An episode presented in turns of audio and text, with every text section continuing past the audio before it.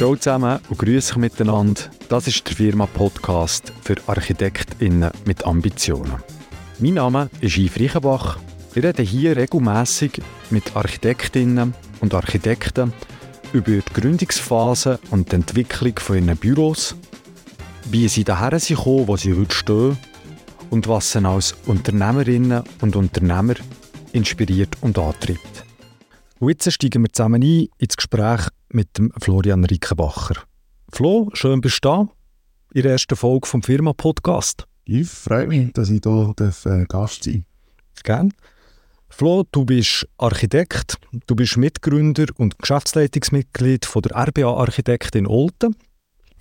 Du führst dort seit fast zehn Jahren mit deinen beiden Geschäftspartnern, mit dem Severin Berchtold und mit dem Roman Arnold zusammen ein Architekturbüro mittlerweile mit, glaube elf Leuten, mit einem elfköpfigen Team. Du bist aber auch Familienvater von schulpflichtigen Kindern und mit einer leitenden Ärztin verheiratet. Und du bist in unterschiedlichen Funktionen auch gesellschaftlich in Auto engagiert. Wie organisierst du deinen Alltag, dass du das alles noch unter den Hut bekommst? Ja, das ist eine sehr gute Frage. Ähm, unser Kalender ist permanent voll und wird täglich gefüllt. Ähm, zum Teil äh, ist man auch eben fremdbestimmt.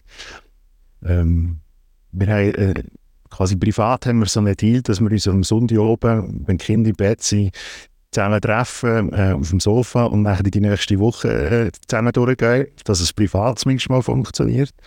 Und im Geschäft ist es so, ähm, ich habe nicht äh, die Assistentin, die mir den Terminkalender äh, füllt, sondern das mache ich immer noch selber. Äh, das ist auch gut so. Und, äh, aber äh, Tage sind oft sind die gefüllt, ja.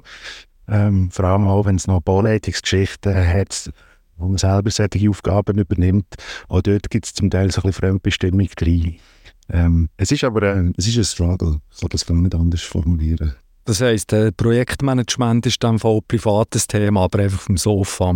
Definitiv, ja. definitiv. Ähm, wir müssen einander gegenseitig auch Termine reinhauen in den Kalender. Dann kann man die annehmen oder ablehnen. Ähm, aber es braucht, auch, es braucht immer Diskussionen. Also ja. quasi das Gleiche, was wir privat haben, haben wir im Geschäft auch. Und umgekehrt, das ist so ein eine, eine fließende Geschichte geworden. Mhm. Ich habe es ja schon eingangs kurz erwähnt. Das ist die erste Folge vom Firma-Podcast. Und das Blatt ist also noch unbeschrieben und es lässt noch Raum zum Sachen ausprobieren. Äh, und ich würde da gern, äh, das gerne machen mit einem kleinen Fragespiel, wo wir im Verlauf von dem Gespräch können machen. Äh, wir haben hier drei Bigeli mit Karten vor uns. Äh, das eine ist das Bigeli mit, mit der Vergangenheit, dann in der Mitte haben wir so ein bisschen die Gegenwart und im hintersten Bigeli haben wir so Fragen zur Zukunft. Und auf dieser Karte jetzt auf der Rückseite eine Frage.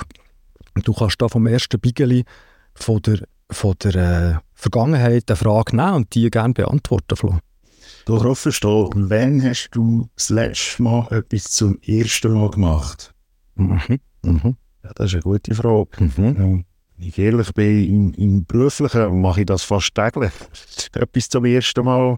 Äh, das sind vielleicht auch ganz kleine Sachen, äh, wo man immer wieder an neue Themen kommt oder Themenfelder, wo man zum einen vielleicht kennt oder eben noch, noch nicht so gut kennt und, und dann Sachen zum ersten Mal macht. Aber äh, wenn man es jetzt vielleicht die Dinge festmachen, das ist aber jetzt auch fast eher aus dem Privaten raus. Wir haben, vor einem Jahr haben wir eine, äh, so eine kleine Familienauszeit genommen, ähm, wo wir die, die ganze Familie äh, auf Hawaii sind, einen Monat über Weihnachten. Und das haben wir das erste Mal gemacht.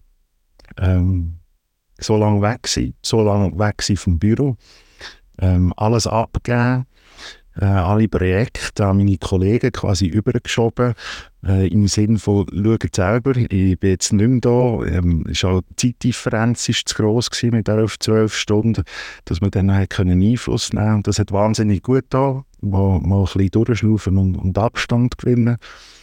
Ähm, das war das letzte Mal, gewesen, wo ich etwas das erste Mal gemacht habe, wo mir jetzt gerade so spontan in Sinn kommt. Äh, mit der Hoffnung, dass es nicht das letzte Mal war. Ja, das ist doch schön. Und da ziehe schon mega viel Energie aus dem, oder? Wenn du jetzt gerade das Beispiel, das du sagst, oder mit der Familie etwas das erste Mal versuchst, dass so Energiequellen ist. Ja, auf jeden Fall. Dass ich ja, so Punkte, wo, wo man immer im Alltag wieder kann, kann brauchen kann. Ähm, ja, Themen auch, auch mit Kind, wenn sie schulpflichtig werden, wenn der erste, der erste Schultag, der erste Kinski-Tag, ähm, wo dann auch ähm, dann am Dienstagmorgen kann sein oder am Nachmittag, wo, ja, wo man das Büro ein bisschen neben lässt und dann die Familie definitiv im Vordergrund steht. Mhm. Und, wo dann in, in der ersten Phase muss man wieder schon lernen, dass man jetzt das irgendwie nebenan vorbeibringt. Ähm, und wenn dann der Tag vorbei ist, dann weiß man ganz genau, dass man eigentlich das Richtige gemacht hat und, und äh, dann etwas kann tanken kann, äh, Batterie aufladen, dass man für die Zukunft mhm. ist. Ja, da hat sich viel da, Flo, wo wir uns vor 15 Jahren lernen kennen. Da waren wir beide noch bei EM2 Architekten gewesen und haben uns äh, zum Teil die Nacht noch an irgendwelchen Bartresen an der Langstrasse in Zürich um die Ohren geschlagen. Aber das ist ein anderes Thema. Äh, was du mir aber dann schon gesagt hast, in Bezug auf dein berufliches Leben, weißt du noch, was das war? Schon vor 15 Jahren dass ich selbstständiger Architekt werden Fragezeichen. Ja, das. Es war sogar noch bisschen konkreter gewesen. und ich bringe das Beispiel, wo es, wo es wirklich äh, immer wieder muss äh, nachdenken oder wo es mir immer wieder in den Sinn kommt. Du hast mir schon vor 15 Jahren gesagt, hey, wenn ich mal Architekt bin, ich will selbstständig sein, ich will ein eigenes Büro haben und wenn es nach mir geht, sicher nicht in Zürich, weil da hat es eh schon viel zu viele Architekten. Ich gehe auf Auto, mache dort das Büro und es wäre cool, wenn es irgendwie so zehn Nasen sind oder so und dann haben wir eine gute Zeit. Und ich finde es mega, mega cool, dass du dann schon die Vision hast Vielleicht ist es, äh, ja, noch nicht so ganz ausgeschärft gewesen. Und äh, heute, heute stehst du da und hast ein Büro von dieser Größe in Olten. Ja. Ich würde aber gerne in der Zeit äh, nur mal einen Sprung weiter zurück machen äh, wo wir uns lernen kennen, sogar noch ein früher. Du bist, bevor du an ETH studiert hast, Architektur hast studiert, bist du noch für einen kurzen Schlenk in St. Gallen an der HSG und hast dort Betriebswirtschaft studiert. Und wie ist es dann dazu gekommen, dass du dich entschieden hast für das Architekturstudium an der ETH? Ja, also vielleicht muss man das ein bisschen präzisieren. Ähm, ich war der HSG und habe dort reingeschaut. Studiert habe ich auch, aber nicht ganz so viel, wie man vielleicht hätte sollen. Ähm, ich muss vielleicht noch ein bisschen früher anfangen. Ich habe in Olten ähm, ein Wirtschaftsgymnasium ähm, abgeschlossen. Bin dann wie die meisten kurz ins Militär und habe mich dann entschieden, auf St. Gallen ähm, Wirtschaft zu studieren. Und bin aber dort, äh, wenn ich ehrlich bin, so ein bisschen drin hineingerutscht. Ich hatte ein äh, kollegiales Umfeld gehabt wo sich vor allem solche Themen interessiert hat, äh, wirtschaftsnähe Themen, aber auch Use, äh, wo sehr verbreitet war in diesem Kollegenkreis. Mich hat das auch interessiert, aber vielleicht nicht fasziniert. Ähm, und habe so den, den, den Gestaltungswillen, den Gestaltungsdrang ähm, schon länger in mir gehabt und habe das eigentlich auch gewusst, aber nebenbei vielleicht sogar ein bisschen unterdrückt. Ähm, und mich dann bisschen leiten und bin auf das St. Gallen, hatte dort eine wahnsinnig gute Zeit gehabt. Äh, nicht nur studiumtechnisch, äh, sondern auch mit, mit, mit vielen guten Kollegen oder die dann Kollegen geworden sind, äh, eine gute Zeit verbracht und habe dann gemerkt, dass mich das nicht ausfüllt. Ähm, zum Teil vielleicht auch das Auswendiglehren äh, von gewissen Themen und, und das Wiedergeben, dass das äh, nicht meine Welt ist. Und für mich ist dann relativ schnell mal klar geworden, dass ich mich muss anders orientieren muss, dass ich mich anders orientieren äh, Zu diesem Zeitpunkt habe ich aber äh, auch sicher noch die Unterstützung von den Eltern gebraucht und gesagt, ja, ist gut, ähm, ist okay, wenn du einen anderen Weg einschlägst. Folg deinem Herz. Genau, folg deinem Herz und, und mach, was, was du willst. Und ähm, meine Mutter hat dann schon gewusst, gehabt, dass das eigentlich Architektur ist und hat mir dann quasi vorwurfsvoll gesagt, ich habe das ja schon immer gesagt, dass Wirtschaft nicht das Richtige ist für den. Ja, und dann, das war so ein Augenöffner. Gewesen. Aber die Zeit der HSG ähm, werde ich definitiv nicht wissen. Ähm, quasi aus privaten Gründen, aber auch aus jetzt, aus einer Sicht, aus unternehmerischen Gründen, ähm, dort ganz viele Themen auch mitbekommen, und einen Freundeskreis können aufbauen, der sich in dieser Welt sehr stark und erfolgreich bewegt und dort immer einen, einen guten Austausch entsteht und ähm, wo, man, wo man Sachen kann mitnehmen kann, die ich jetzt auch definitiv kann brauchen kann, weniger als Architekt, eher als Unternehmer und als Arbeitgeber.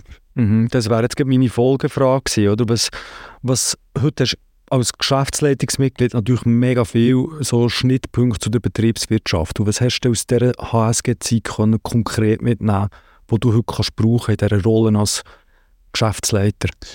Das ist noch schwierig, vielleicht das ganz konkret zu beziffern, was es genau ist. Es sind mehr so vielleicht Themenfelder und ein Verständnis für die Materie, dass das Geschäft zu führen, ein Architekturbüro zu führen ähm, und mitzugestalten einfach mehr ist als nur schöne Projekte aufs Papier zu bringen. Am Schluss mhm. müssen die zum Teil auch können rendieren und vielleicht nicht nur schön sein, sie müssen können rendieren für, für einen Bauherr, sie müssen können rendieren für einen Arbeitgeber, also für einen Architekt selber. Mhm. Ähm, und zum Teil ist es dann auch noch so, wenn es um öffentliche Bauten geht, dass ähm, ja, auch eine, eine, öffentliche Hand vielleicht mitträgt und, und, und es ganz viele Themenfelder gibt, wo, wo so in Projekte hineinspielen. Und, mhm ähm, das Verständnis, vielleicht auch so ein vernetztes Denken, das lernt man auch an, an einer ETH, definitiv. Ähm, aber das Thema, wo dann wirtschaftsnäher ist, oder wie liest man äh, eine Bilanz oder eine Erfolgsrechnung, ähm, mhm. wichtig ist als, als, als Geschäftsführer, als Unternehmer, mhm. Äh, das behaltet einem am Überleben. Wenn es am Ende des Jahres nicht aufgeht und man die Löhne nicht zahlen kann, dann macht man irgendwann die Türen zu. Und man macht es relativ schnell zu. Und das Verständnis für diese Themen, das mhm. ich dort definitiv können mitnehmen und das werde ich auf gar keinen Fall missen. Ich kann es nicht dingfest machen an einzelnen mhm. Punkten. Ähm, ist mehr so das, mhm. das, das Verständnis. Der Blickwinkel, der sich geweitet hat, so einen holistischeren Blick auf, äh, auf das Architekturbüro. Ja. Definitiv. Ja. Der hat ja RBA-Architekten in Olten gegründet und äh, ist immer noch in Olten daheim. Obwohl du und deine beiden Geschäftspartner ja das Studium auch in Zürich sind verankert waren und dann zum Teil auch noch einen Bezug zu Bern hatten oder immer noch haben.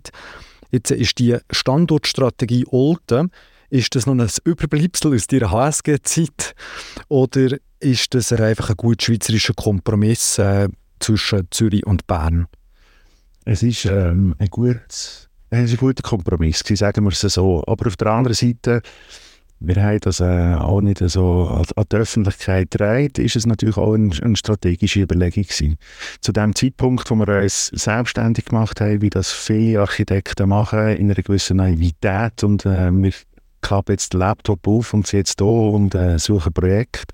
Wir haben eigentlich auch so gestartet, ähm, haben wir uns überlegt, wo machen wir das? Zu dem Zeitpunkt bin ich noch in Engadin tätig gewesen. Der Severin Berchtold war in Basel, gewesen, beim Harry Gucker an dazumal.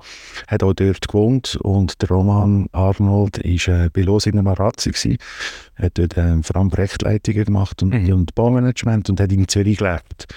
Und ich bin zurück auf Engadin und der erste Gedanke war eigentlich, gehen wieder zurück auf Zürich und lassen es dort nieder.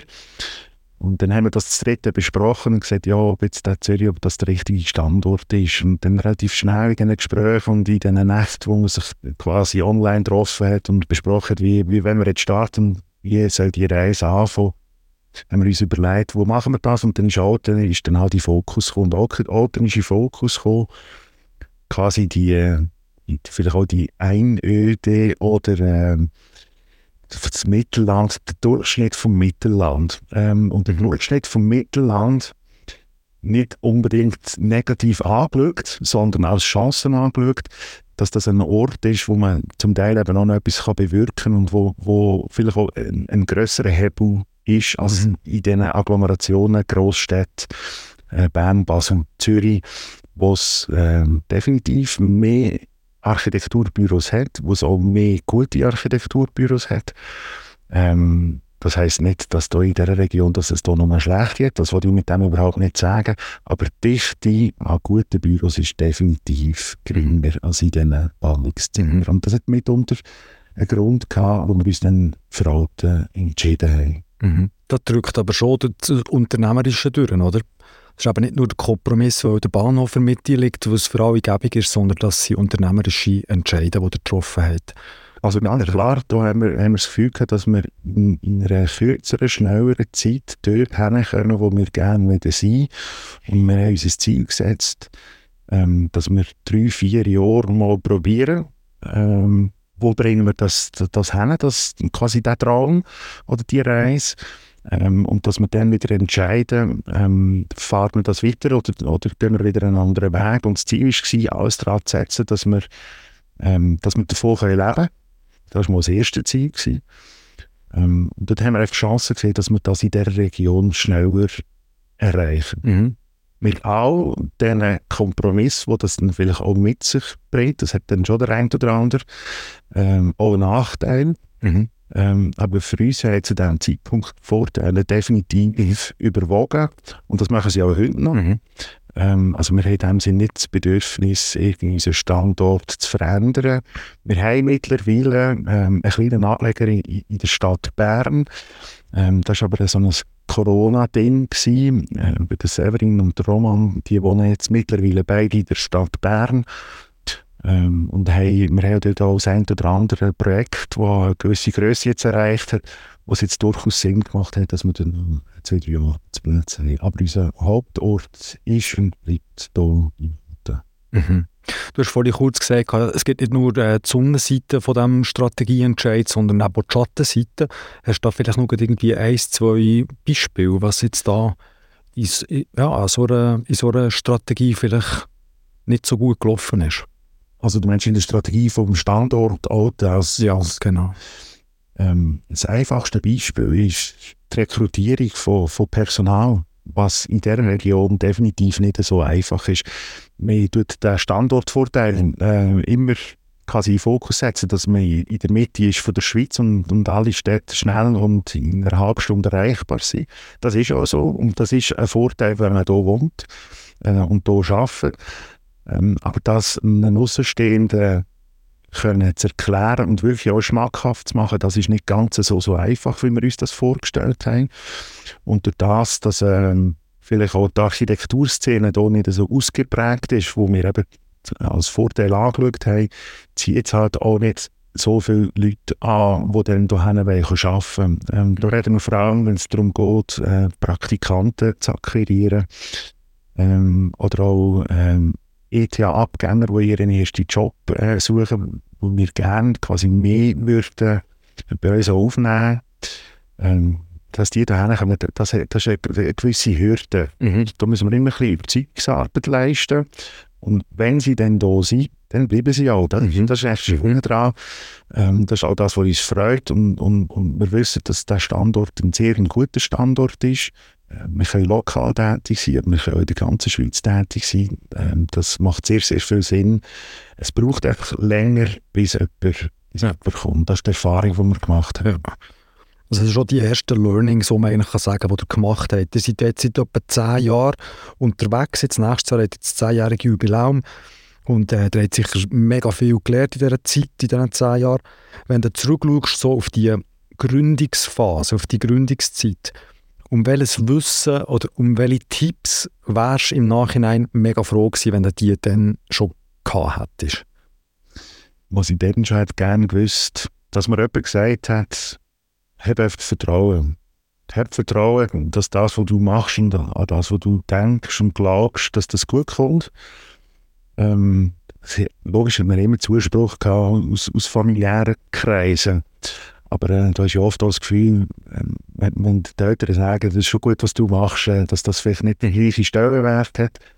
Ähm, aber so ein, ein, ein, Urvertrauen in sich selber zu haben, ähm, ja, das, das, ist so das, was ich auch einer anderen Generation würde mitgeben ähm, Wenn man etwas macht, wo man, ja, wo man, wo man das Gefühl hat, man ist überzeugt davon, ähm, dass es dann mit einer grossen Wahrscheinlichkeit auch gut kommen kann. Mhm. Sie am Anfang sind immer, sehr viele Zweifel sind ja heute noch da, aber sie ja andere Dimensionen und andere Tragweiten.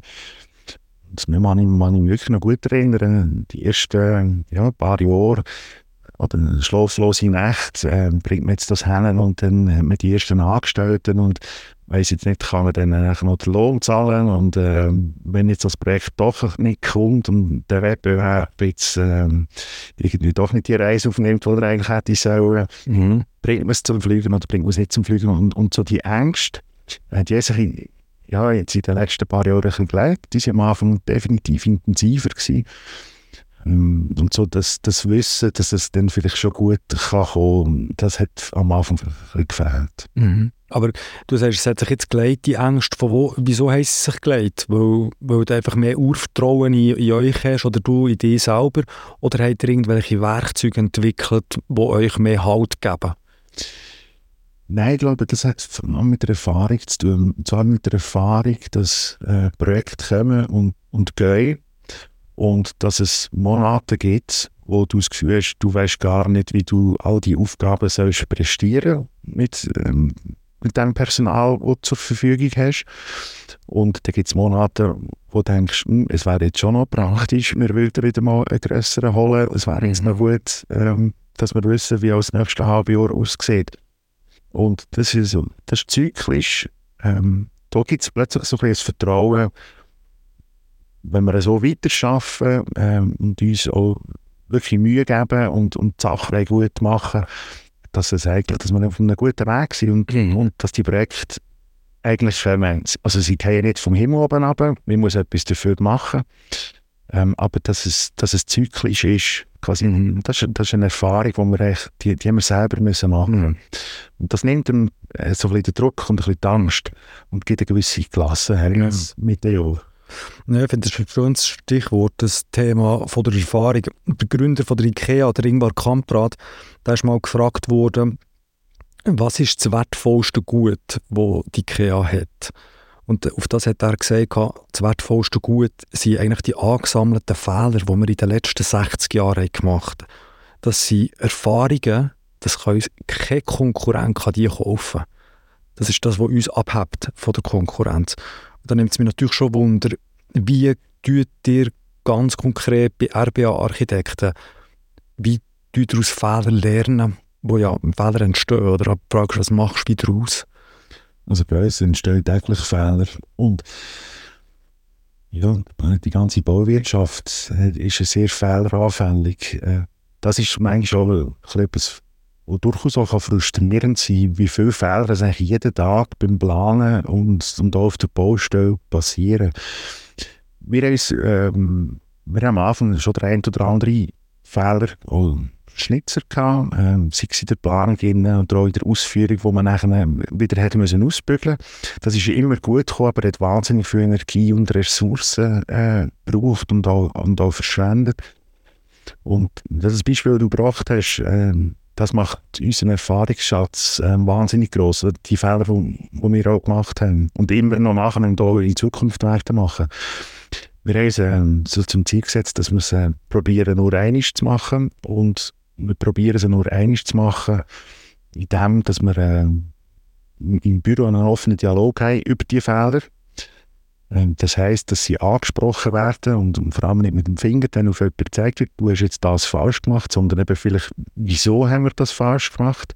Ähm, was hat dazu geführt, dass vielleicht ein Planungsfehler oder äh, oft sind es auch Kommunikationsthemen, wo irgendwelche Fehler äh, provozieren.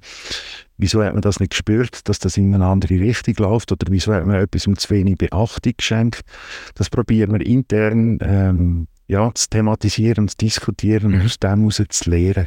Jetzt einfach so pauschal zu sagen, wir machen es so oder so, kann ich gar nicht so beantworten. Ich glaube, der Diskurs und der offene Umgang mit dem Thema hilft uns wahnsinnig, ähm, dass man eine Fehlerkultur kann leben und mhm. vor allem, dass man sie kann akzeptieren kann. Mhm. Ja, das ist, glaube ich, das Stichwort, oder? Die hören jetzt wie über Kultur, die jetzt nicht in ein Werkzeug pressen, dass man irgendwo die Fehler auflisten, die niemand nachliest, sondern es ist wie eine offene Tür, man muss sich nicht schämen, wenn Fehler passieren, sondern es wird mehr eben als Erfahrung angeschaut. Ja, das finde ich spannend. Vielleicht äh, Du hast gesagt, die Planungsbranche ist mega vielseitig, äh, es schon, hat eine sehr hohe Komplexität und in diesem Zusammenhang redet man ja immer wieder vom Generalist, der Architekt als Generalist.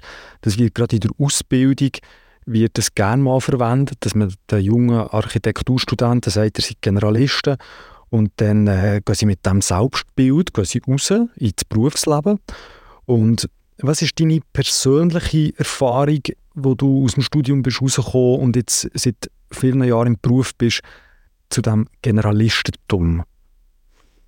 Also was ich weiß, als ich zum Studium rausgekommen bin und habe arbeiten, habe ich gemerkt, dass ich noch nichts weiß. Ähm, das war die erste und die, die wichtigste Erfahrung. Gewesen. Aber was ich im Studium gelernt habe und was ich an der ETH in Zürich auch wahnsinnig schätze, ist, ist das vernetzte Denken. Es ist vor allem ein Problem anzugehen, zu strukturieren und am Schluss auch zu lösen. Ähm, das ist das, was ich mitgenommen habe aus dem Studium und das ist das, was uns ähm, im Alltag auch hilft, ähm, Sachen anzugehen und, und vor allem eben zu strukturieren. Ja, das ist äh, nein, äh, absolut. Ich werde da eigentlich sogar noch die Folgefrage stellen. Oder was für, was für Kompetenzen oder Fähigkeiten braucht ein junger Architekt, eine junge Architektin, wenn sie aus dem Studium rauskommt und so wie dir ein Büro gründen will? Also methodisch klar, es geht um Vernetzen, es geht um Analysieren, aber vielleicht noch so ein bisschen auf einer handfesteren Ebene. Was, was braucht es wirklich neben dem Handwerk von Architektur? Vor allem erst viel auf, auf der Kommunikationsebene braucht es wahnsinnig viel. Oder Pläne zeichnen, ähm, schöne Projekte machen, kaltvolle Projekte machen. Ähm, da gibt es talentierte Architekten, es gibt weniger talentierte Architekten. Aber am Schluss, ähm, das einem Bauherr können überzubringen, eine Vision überzubringen, ein Projekt können zu verkaufen, dafür einzustehen, das ist wahnsinnig wichtig und zentral. Es ist äh, völlig unabhängig, ob, ob es ein institutioneller Bauherr ist, ob es, ob es die öffentliche Hand ist oder ob es ein privater Bauherr ist, mhm. der seinen Stall umbauen Am Ende des Tages muss der Bauherr oder darf der Bauherr daran glauben, dass das, was der Architekt, der Generalist erzählt, dass das richtig ist und dass das Hand und Fuß hat. Mhm. Vielleicht noch so zum Thema der Generalist. Ich glaube schon fest daran, dass der Architekt das ist, das muss sein und das auch kann sein. Mhm. Ähm, zum Teil ist es sicher so, dass es in unseren Themenfeldern dann einfach wahnsinnig tief auch muss gehen. Also man muss sich schon ein, ein Wissen aneignen, nachher auch im, im Berufsleben. Sei es schon nur bei einem Honorar zu verhandeln, oder? dass man weiß, von was man redet. Und für das braucht es aber ein bisschen Erfahrung. Das heisst, ein Studienabgänger oder ja, es ist das zumindest so gewesen. Dann haben wir keine Ahnung gehabt, wie viele Stunden brauche ich jetzt eigentlich, für irgendeinen Task gut können zu lösen. Das sind wir auch wieder bei Kommunikation am Schluss, oder? Auch wenn du weißt, wie du Honorar herleitest, jetzt an diesem Beispiel, am Schluss musst du es verkaufen und das ist Kommunikation. Definitiv. Ja. Und, und die Stunden, die man braucht, und man braucht sie oft, und oft sind es auch noch mehr, Mhm. Äh, die müssen am Schluss gerechtfertigt sein und, und, und der Bauherr muss daran glauben, mhm. dass das, was man macht, dass das das Richtige ist. Und, aber eben, vielleicht weißt, eben der Generalist, ich glaube schon daran, äh, dass quasi Spezialisieren auf, auf wirklich einzelne Themen, äh, dass das schwierig ist und man muss, man muss als Architekt von jedem kleinen Detail eine kleine Ahnung haben, dass man in dieser Komplexität, die jedes Projekt mit sich bringt, durch das, dass es ein Unikat ist, kann mitreden, dass man auf Augenhöhe mit allen Fachplanungen, Fachplanern kann mitdiskutieren ähm, man kommt nie auf den Wissensstand, wo, wo die haben, das muss man aber auch nicht. Aber man muss auf Augenhöhe können mitdiskutieren und vor allem zum richtigen Zeitpunkt die richtigen und zum Teil auch kritische Fragen können stellen, äh, dass man die Projekte auf die Spur bringt. Mhm. Es wäre so das, was ich vielleicht auch noch einem Architekten so würde mitgeben, der frisch ab Presse ist ähm, nie aufhören, Fragen zu stellen. Mhm. Vor allem nie aufhören, vielleicht auch kritische und unangenehme Fragen zu stellen. Sei es im Design, im Entwurfsprozess, sei es nachher auch in einer Ausschreibungsphase oder nachher auch bei der Ausführung, wenn man dann mal auf eine Baustelle geht und etwas sieht und das Gefühl, ein Bauchgefühl liegt, dann ist es nicht. Dann du es anschauen und denkst, ja, sieht nicht ja, gut, das verstehe ich nicht, was soll das? Genau, und dann nachfragt genau. und, und vielleicht noch das zweite und das dritte Mal nachfragt und dann merken, ja, es sollte vielleicht eben nicht so sein. Also gell, nicht nur, äh, das ist nicht nur für die jungen Architekten so, ich glaube, das Nachfragen und das Neugierig bleiben, das ist der Schlüssel für, für alles, für jede Entwicklung. Also auch wenn wir, wir wissen ja alle nicht alles, wir wissen nur einen kleinen Teil, aber das permanente Hinterfragen und wirklich andere Leute fragen, wie funktioniert etwas, das ist Gold wert. Und es hat aber auch viel mit der Einstellung zu tun, äh, wie dass man wachsen will und auch ja, Größe haben, um zu sagen, ich weiss das schlichtweg nicht und ich hole mir jetzt das Wissen draus. Ja. Genau, und mit dieser Neugier, die man den anderen gegenüberbringt, hat man am Schluss, ist man auch, vielleicht nehmen wir selbstkritisch, äh, permanent Fragen zu stellen, nicht nur quasi am Gegenüber, sondern wenn man am Gegenüber Fragen stellt, kann man auch sich selber Fragen stellen. Das Hinterfragen ist das, was man macht, das, was man zeichnet, das, was man erzählt und davor redet, ist das, ist das Richtige. Ähm, macht das auch für die Zukunft Sinn und ist das, äh, ist das sachdienlich? Mhm. Flo, wenn ich da vorschlage, würde ich dir gerne noch mal äh, so eine Fragekarte ziehen es hat nämlich noch ein paar ganz fiese drunter von denen. Äh, das mal vom Stapel Gegenwart. Welche Zeit äh, vermissest du? Also ganz ehrlich, ich vermisse die Zeit, wo wir zwei zusammen noch durch die Langstrasse Aber das ist, äh, wie gesagt, das ist ein anderes Thema, das wir in diesem Podcast glaube ich, nicht können, äh, verteufeln Aber es war eine sehr gute Zeit und hat es definitiv gebraucht, ja. Ich glaube auch für unsere berufliche Entwicklung hat es ja, gebraucht. Ja. ja. Aber um es ganz konkret ein Ding festzumachen, ich vermisse eigentlich keine Zeit, wenn ich, wenn ich glaube ehrlich bin. Ähm, jede Phase in meinem Leben bis jetzt hat irgendwie schöne Seiten gehabt, zum Teil, ähm, was so mit sich bringt, auch eine traurige oder eine nachdenkliche. Aber ich vermisse eigentlich keine wo ich jetzt gerne würde sagen, ich würde wieder dorthin zurückgehen und, und das noch einmal erleben oder mitmachen. Ich freue mich eher auf die Zukunft, respektive habe so ein gewisses Bedürfnis, so im Hier und Jetzt ähm, im Westen daraus zu machen mhm. äh, und die Umwelt äh, zu gestalten. Mhm. Ja, da bleiben wir jetzt auch noch gerade ein bisschen in der Gegenwart. Wir gehen auch später noch den Sprung in die Zukunft. Äh, wenn du gerade frisch nach dem Studium haben ja viele Architektinnen und Architekten den Traum, ein eigenes Architekturbüro zu gründen. So war es ja auch bei euch. Gewesen. Der Traum vom eigenen Büro hat ja glaube ich, viel mit einer so einer Idealvorstellung zu tun. Wie, wie man sich vorstellt, dass man sein eigenes Berufsleben kann gestalten und sich vielleicht auch kann verwirklichen kann. Äh, was ist bei dir persönlich, wie viel hat der Traum von denen heute noch mit der Realität zu tun? Eigentlich sehr viel. Das Bild, das ich mir selber entwickelt habe, als Unternehmer, als Architekt, frage mich, was schon zuerst, Architekt oder Unternehmer? Mhm. Ja, bei mir ist das... Ja, es steht zuerst. Das ist, äh, ja, ist eine, eine gute Frage. Ja, ähm, das stellen wir die jetzt. Ja, stellen wir die, genau. Ich würde sagen, bei mir ist es, äh, ist es im Moment eher Unternehmer als Architekt, ähm, mhm. im Moment ein bisschen im Fokus habe. Und zwar ja, das, äh, das hat sich ein bisschen entwickelt. Im Studium habe ich ganz klar gesagt, ich bin Architekt und ich bin nicht Unternehmer. Und jetzt mittlerweile bin ich eher ins Unternehmertum gerutscht. Das finde ich wahnsinnig spannend. Ich wollte jetzt nicht sagen, dass ich nicht mehr Architekt bin, überhaupt nicht. Ähm, aber all die Themen, wo quasi das Projektmanagement mit sich zieht, wo ein, ein, ein Büro zu gestalten, äh, Mitarbeiter auf eine Reise zu nehmen. Solche Themen finde ich enorm spannend und, mhm. und, und kann permanent weiter lernen und, und mich weiterentwickeln. Und darum würde ich sagen, jetzt, im Moment heute bin ich eher Unternehmer. Mhm.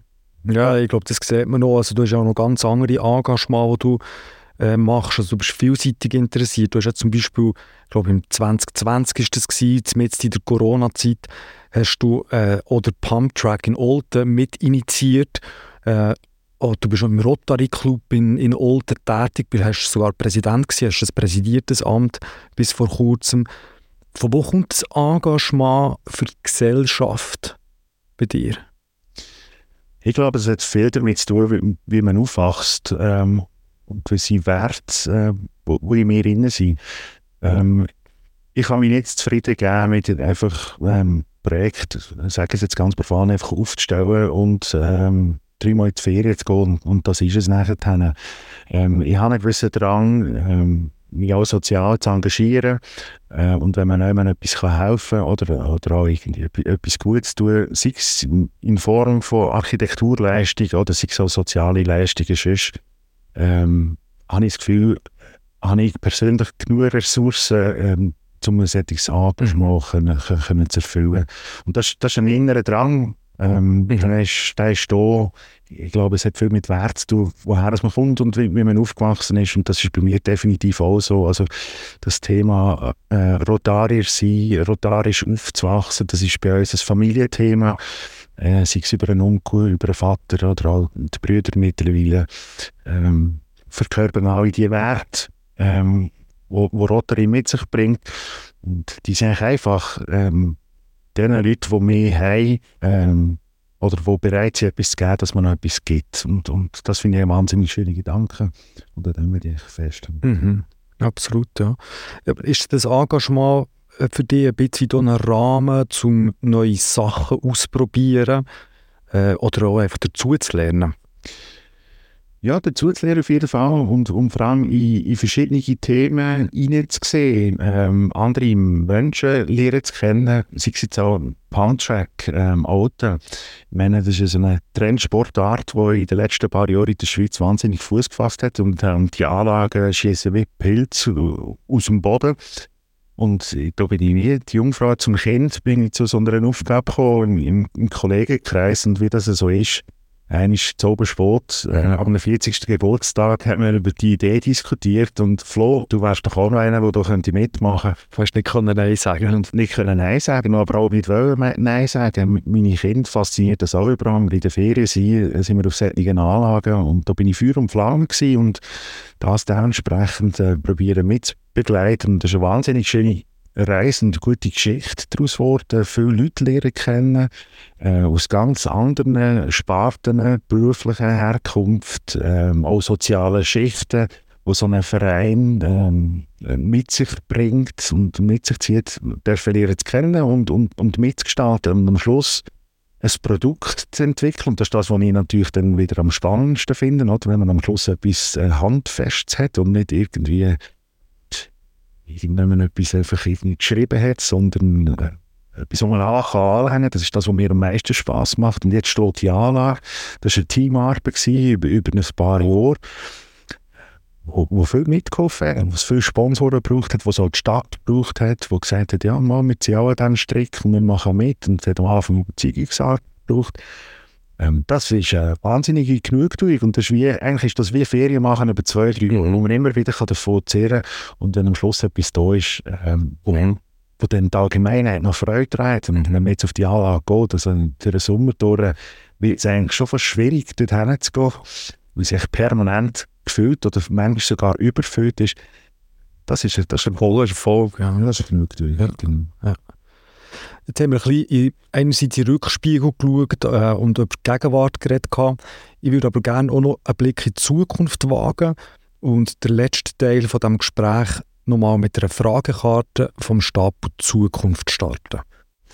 Was bin ich bereit fürs Erreichen von meinen Zielen aufzugeben? Mhm. das ist einer von den Fiesen, ja. Nein, das finde ich persönlich jetzt gar nicht so fies. Okay. Ich habe gewisse Ziele, aber ich bin eigentlich nicht bereit, alles diesen Zielen unterzuordnen. Definitiv nicht. Oder in dem Sinne auch nicht, nicht aufzugeben. Ich habe quasi braucht ein gewisses Stundenmanagement, wo, wo ich bereit bin, beruflich zu investieren. Ich habe ein gewisses Stundenmanagement, wo ich bereit bin, äh, für die Familie zu investieren. Ich habe ein gewisses Stundenmanagement, wo ich bereit bin, für mich persönlich selber zu investieren. Ähm, und die, ähm, das Stundenmanagement, das ist, das ist nicht immer gleich. Ähm, das verändert sich mit der Zeit und mit den Jahren. Und ich bin eigentlich nicht bereit, ähm, für ein Ziel alles zu unterordnen. Also in dem Sinne werde ich gar nicht viel aufgeben. Mhm. Ich habe ein grosses Bedürfnis, ähm, die drei Sachen, ähm, das ist die Familie, das ist der Job und mich selber, äh, unter einen Hut zu bringen und, und das immer in, in einer Basis zu behalten, obwohl das wahnsinnig mhm. äh, komplex ist mhm. und, und, schwierig ist. Aber ich will nicht das eine oder das andere aufgeben, dass ich nicht mehr äh, weiterkomme. Mhm. Du raus.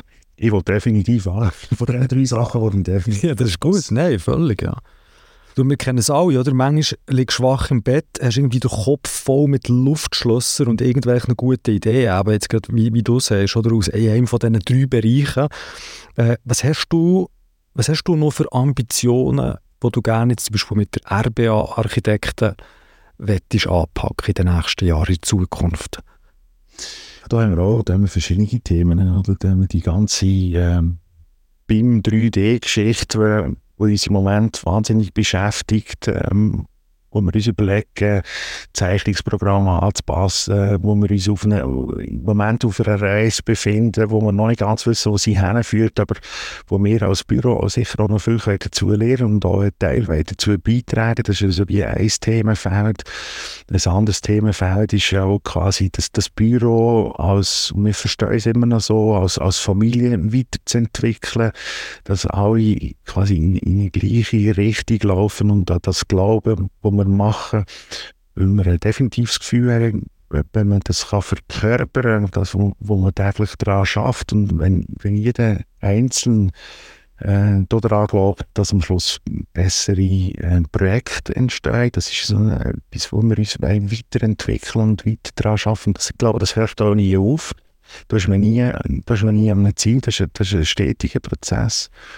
Und auf der anderen Seite äh, sind noch ganz viele Projekte, wo man das Gefühl hat, das wäre noch spannend, wenn wir so eigentlich äh, etwas machen äh, oder weiterentwickeln. Äh, das ist zum Teil äh, Sachen, wo wir jetzt auch schon dran waren, wo, wo wir in Themenfelder hineingesehen haben, die uns vorher völlig fremd waren. Wir haben in dem letzten Jahr haben wir äh, vielleicht als Beispiel das Krematorium in Olten dürfen ein Bauprojekt machen für die Sanierung ähm, von dieser Anlage. Das ist so ein Themenfeld, dem habe ich mich noch nie befasst. Ähm, was hat der, äh, der Tod für einen Einfluss auf, auf, auf die Architektur? Wie geht man mit solchen Räumlichkeiten um? Obwohl sie jetzt in diesem Fall schon bestehen. Und, aber wie kann man die in ein neues Zeitalter führen? Ähm, das sind plötzlich so, so Projektaufgaben, die wahnsinnig spannend sind und, und, und, und äh, etwas aufmachen, das wir vielleicht auch nicht kennen. Mhm. Äh, also ich wünsche mir noch weitere oder noch viele solche Projekte, äh, wo einem quasi eben quasi die Neugier, die wir vorher darüber geredet haben, mhm. äh, wo die am, am Leben Stimmt, ja, ja. Also wie so ein bisschen zusammengefasst, einerseits sind es so die technologischen Themen wie BIM und ähm, gibt es auch noch andere Tendenzen, dann so die Kultur, so habe ich es glaube verstanden, intern. Und das andere ist so das Diversifizieren vom Projektportfolio, die Neugier stellen mit neuen Bauwerkskategorien, neuen Aufgaben. Ja. Genau, das, mhm. das sind so die drei Sachen, mhm. ja, wenn ich in die Zukunft schaue, die mich antreiben. Mhm. Mhm. Beim Entwerfen oder auch beim Suchen so nach einer eigenen architektonischen Haltung das sind ja, glaube Referenzen und Vorbilder, vor allem am Anfang im Studium, ein wichtiger Teil. Und so wie ich dich lernen kennen und wie wir jetzt vorher auch schon darüber haben verstehst du dich nicht nur in Anführungszeichen als Architekt, sondern auch als Unternehmer. Und da steht für mich natürlich die Frage im Raum, welche Persönlichkeiten oder auch welche Unternehmen inspirieren dich in Bezug auf Unternehmertum? In Bezug auf Unternehmertum? Also wenn wir sagen, was, was mich inspiriert hat, wer mich inspiriert, würde ich vielleicht mal dort anfangen, wer hat mich geprägt und durch das vielleicht eben auch inspiriert. Ähm, und das ist sicher der Hans-Jürg Ruch von Ruch und Partner Architekten in St. Moritz. Er dort nach dem Studium dürfen auch arbeiten, ähm, in, einer, in einer Welt, wo mir zu dem Zeitpunkt auch fremd war, äh, oder wo ich nicht kennt und keinen Zugang hatte mit wahnsinnig äh, tollen Bauwerken, das Bauen im, im, Bestand, wo mich wahnsinnig fasziniert hat und auch immer noch tut. Ähm, und er ist eine Person, die mein Leben, respektive mich als Architekt und mich als Unternehmer definitiv prägt hat. Ähm, und eigentlich nur im positiven Sinn. Ähm, ich habe ihn quasi als, wie als Grossmeister lernen kennen. Äh, ist er heute noch für mich ähm, wenn wir ab und zu eine Frage haben oder so, dann ist es immer gut, wenn man am Hans-Jörg seine Nummer hat und kann anrufen und sagen, du, wie würdest du vielleicht du das machen? Ähm, und das ist eine Persönlichkeit, die mich auch heute noch inspiriert, äh, was er mit seinem Büro gemacht hat, wo, wo er sein Büro hergebracht hat. Ähm, er hat nachher noch die, die Übergabe oder die Transition geschafft, quasi in die zweite Generation. Sein Sohn, ein Studienkollege, äh, von Alois hat, hat das Büro übernommen und führt das jetzt weiter ähm, und macht das auch sehr erfolgreich. Und das, das finde ich faszinierend. Also, ja. A, wie tut man äh, einen eigenen Architekturspruch entwickeln? Wie bringt man die ins Büro rein, dass alle äh, genau wissen, ähm, das ist der Spruch, wir reden von dem und wir zeichnen das mhm. und wir verkörpern das. Und wie schafft man es, ähm, quasi die Bauherren davon zu überzeugen, dass das ein, ein Spruch ist, wo man, wo man darf und kann reden in ein Büro führt, ähm, das, ja, das ist eine Persönlichkeit, die mich sehr stark prägt hat und inspiriert. Ist es nicht auch beim Hans-Jürgen Rauch das Thema von der Kommunikation? Oder wie, wie tut man Geschichten erzählen? Wie tut man das, was man macht, architektonisch auch vermitteln? Dass es die Leute verstehen draussen. Auf jeden Fall. Also jeder Strich, der aus diesem Büro kommt und gezeichnet wird, verkörpert das Gedankengut, wo, wo sie daran glauben. Und wie der Plan sieht nicht so aus, ja, das, wo, wo man glaubt, oder? Dann darf der, der Plan das, das Büro eigentlich nicht verloren. Ähm, das ist etwas, wo unser Büro vielleicht auch noch sich kann weiterentwickeln kann und dass man quasi die Stringenz von, von der Idee, vom Gedanken aufs Papier zum Bauherr, eben der, der Kommunikationsweg, dass der durchgehend und permanent ist, ähm, ja, das, das ist auch das ist auch, ich sage muss man so, das ist vielleicht ein, ein Struggle, oder? Da muss man mit sich selber immer wieder ein bisschen kämpfen. Und muss man das jetzt, tut man das jetzt noch anders darstellen, dass es fürs Gegenüber eben auch so verständlich ist, wie es ja eigentlich für mich eine Selbstverständlichkeit ist. Aber das Gegenüber das vielleicht eben noch nicht so verstehen. Ähm, ja, das ist, das ist so ein so eine innerer Dialog, wo, wo man permanent muss führen und wo, wo dort in diesem Büro Hans-Jürg definitiv verinnerlicht mhm. ist und die transportieren das hervorragend. Da kann man sagen, der Hans-Jürg Bruch, das war für dich eine Art, du eigentlich ein Mentor gewesen, oder? In dieser, in dieser Phase, bevor du das Büro gegründet hast. Oder geht es zu weit? Nein, das ist definitiv so. Also mhm. Ich würde aber nicht sagen Mentor gewesen, sondern... Immer noch. Ja, es ist, äh, es ist mittlerweile schon eine gewisse Freundschaft entstanden. Aber äh, ich schaue noch heute zwei Wochen Angenommen, Flo, du könntest drei Gäste zu einem gemütlichen Nachtessen treffen. Gleich wer, gleich ob sie noch leben oder nicht. Welche drei Persönlichkeiten würdest du einladen? Und wieso? Drei Gäste einladen? Also ich esse sehr gerne. Ähm, es geht vor allem um zu reden, oder? Äh, ja. Wenn du schon die Chance hast. Äh, ja, ich weiß nicht, vielleicht um zu essen. Also ich, das Essen finde ich, find ich auch noch wichtig ich, ich, ich würde der, äh, der Caminado, der Koch, würden. okay, gut. Da hätten wir nämlich äh, schon. Also, dass er kocht?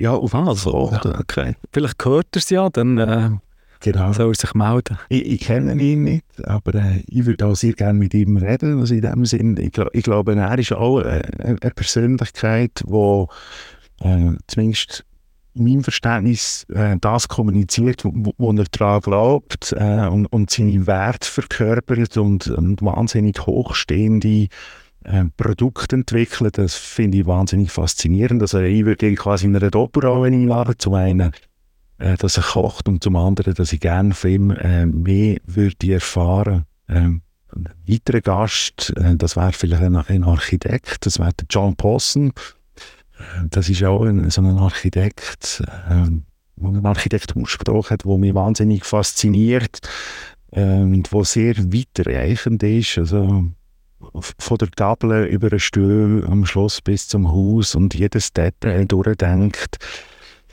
in einer Selbstverständlichkeit und Abstraktion, äh, wo seinesgleichen sucht. Mit ihm oben zusammen mit dem Gaminada zu verbringen, das wäre toll. An diesen Tisch würde ich auch gerne meine Frau einladen, dass sie auch etwas davon hat, ähm, dass wir das, was wir auch nicht so viel äh, gemeinsame Zeiten haben, weil wir beide mhm. sehr beruflich engagiert sind mit den Kindern, äh, wäre das ein schöner Lob, wo wir gute Gespräche führen Schön, da wird sie sich freuen und da sieht man auch, dass das Thema von der Familie, das drückt immer wieder durch bei dir, oder? Das haben wir am Anfang vom Gespräch mit der Reise, die ihr gemacht dann die Thematik von Rotary, deinem Vater, deinem Onkel, deinem Brüder, und jetzt am Schluss die Frau, das ist ja mega schön, das ist ein schöner Abschluss. Wir kommen auch schon langsam zum Abschluss, Flo. Jetzt haben wir da schon gute 50 Minuten miteinander reden. Wir haben vom Werdegang zum Architekt über die Gründung von RBA und Ambitionen bis her zu Fehlerkultur und wer die inspiriert oder eben äh, ja, wer die begleitet hat auf deinem, auf deinem Werdegang. Ich möchte dir Merci sagen, Flo dass, wir, äh, dass du mir das Vertrauen geschenkt hast, bei diesem Experiment dabei zu sein, von diesem ersten Firma-Podcast. aber auch für deine Zeit und für, die, für deine Offenheit, dass du da spannenden Einblick hast gegeben in deine Gedanken. Und ich wünsche dir natürlich und der ganzen RBA weiterhin mega viel Erfolg und viel Freude bei dem, was ihr macht, dass eure Neugier äh, noch lange nicht gestillt ist und ihr noch viele schöne Aufträge dürft machen Im Firma-Podcast ist es so, dass der Schluss der gehört immer dem Gast. Du bist völlig frei, was du sagst. Das letzte Wort, Flo, gehört dir. Merci vielmals. Yves, herzlichen Dank, dass du den Weg gefunden hast für Zürich hier Foten, äh, dass wir zusammen das, äh, das Gespräch führen. Es hat mich wahnsinnig gefreut, dass du mich angefragt hast äh, und wir jetzt auch zusammen die Zeit gefunden haben, das interessante Gespräch so äh, zu führen. Ähm, wenn ich das letzte Wort habe, ja, dann würde ich gerne meinem Team Danke sagen. Ähm, ich glaube, das ist wirklich das Wichtigste. Äh, du, wir reden eigentlich nur zusammen, ähm, weil ich hinten dran äh, oder auf der Seite. Und nebendran und vorne dran natürlich auch ähm, Leute um mich herum haben, die permanent äh, arbeiten und, und, und helfen, den Gedanken RBA weiterzutreiben, weiter voranzutreiben, äh, wo zum Teil auch äh, eine Stunde länger bleiben. Und manchmal auch ein bisschen früher gehen, das gehört auch dazu. Und manchmal kann man am Freitagnachmittag auch ein Bier miteinander trinken, auch das ist wichtig. Aber eigentlich will ich denen Danke sagen, ähm, finde das äh, das Wichtigste, was wir haben hier im Büro, sind eigentlich nicht Projekt, sondern die Leute, die hier arbeiten, ähm, die mit dem Roman, Severin und mir ähm, zusammen das, das Büro weitertreiben. Und äh, am Schluss, du hast es richtig gesagt, ist, ist auch bei jedem ist, äh, eben quasi nicht nur eine Person im Vordergrund, sondern jeder hat ein Rucksäckchen und eine Familie im Hintergrund.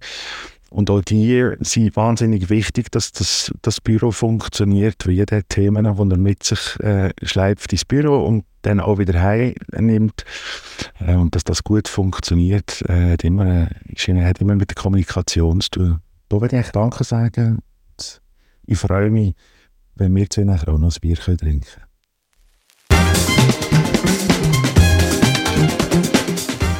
Das ist der Firma-Podcast für Architektinnen mit Ambitionen. Mein Name ist Yves Reichenbach. Merci fürs Zuhören und bis zum nächsten Mal.